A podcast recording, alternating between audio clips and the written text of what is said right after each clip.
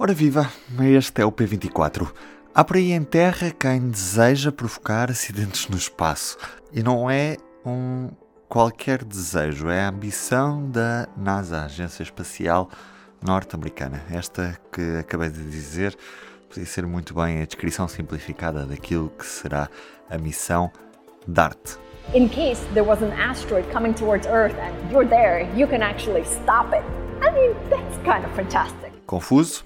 Vamos já esclarecer as dúvidas com a Andrea Cunha Freitas, a jornalista de Ciência do Público, que nos escreve sobre esta missão que procura perceber como desviar a rota dos asteroides no espaço. Apesar de ser um, uma coisa bastante rara e não existirem muitas probabilidades de um asteroide uh, atingir a Terra assim com um efeito grave, sem que seja, sem que se possa prever uh, que ele está na rota, numa rota que pode ser uh, uma ameaça para a Terra, há sempre a necessidade de estarmos preparados para uma coisa que, não sendo provável, uh, também não é impossível que aconteça.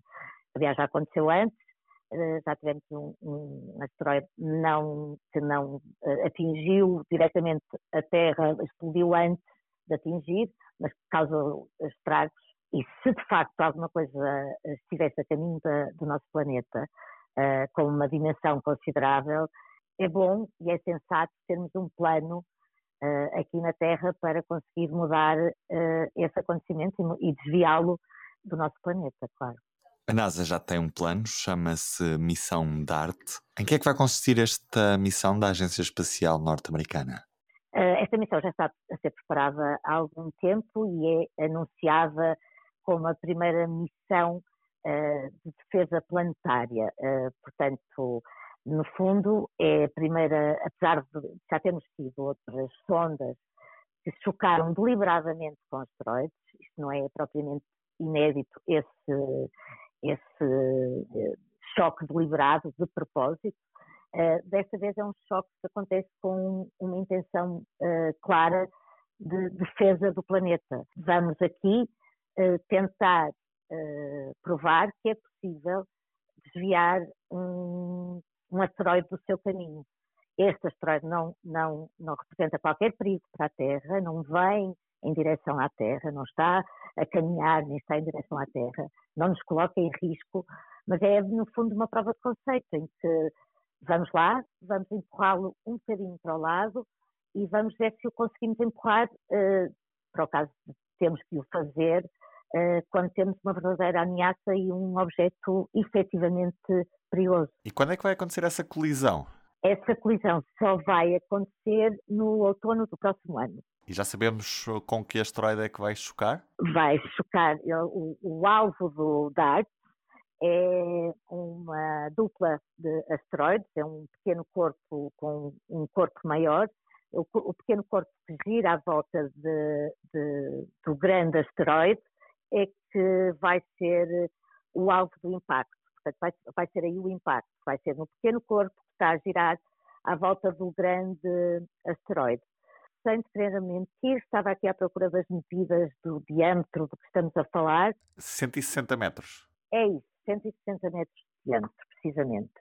Uh, o grande corpo que está, que está no meio, que está, uh, uh, tem 780 metros de diâmetro calcula-se que este, este impacto deixa uma cratera de cerca de 10 metros e que vai ser visitada daqui a uns anos por outra missão, desta vez da ESA, uh, ainda que a ESA também de alguma forma esteja ligada, a ESA, a Agência Espacial Europeia, esteja ligada a essa missão da NASA, uh, porque vai acompanhar, está a, a, colaborar.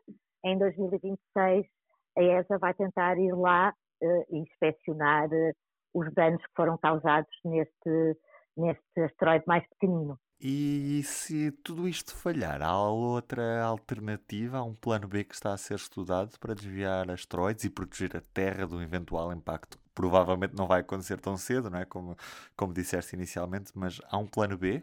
Não, não, não vai acontecer tão cedo. A NASA, pelo menos as indicações que a NASA tem dado acerca da vigilância que tem para apontada para o espaço para, para perceber o que é que o que é que anda por aí à nossa volta, ela garante-nos que no próximo, no próximo século não teremos nenhuma ameaça deste género.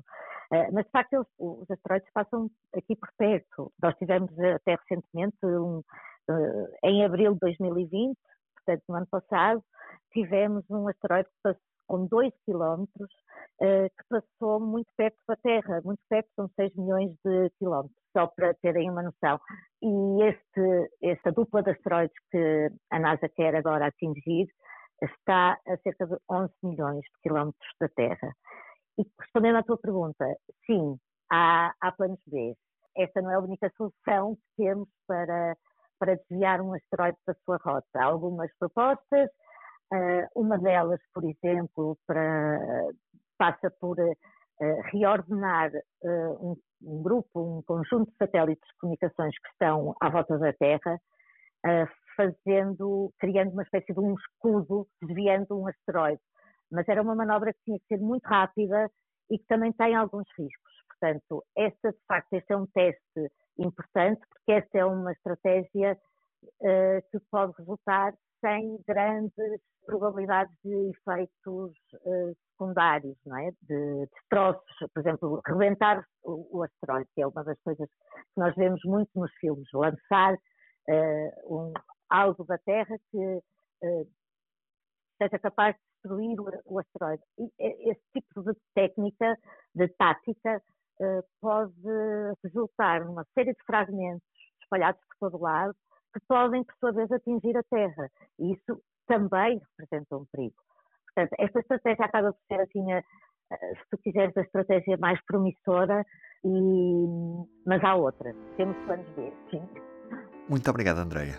Acho que estamos esclarecidos e de olhos no espaço agora. Um abraço e bom trabalho. Outros destaques da edição impressa desta terça-feira. Vamos comparar as moções de Rui Rio e Paulo Rangel os candidatos à liderança do PSD das eleições deste sábado. E no desporto temos o lançamento do jogo Barcelona, Sport Lisboa e Benfica, da Liga dos Campeões, um jogo que acontece nesta terça-feira às 8 da noite. Eu sou o Ruben Martins, tenham um bom dia e até amanhã. O público fica no ouvido.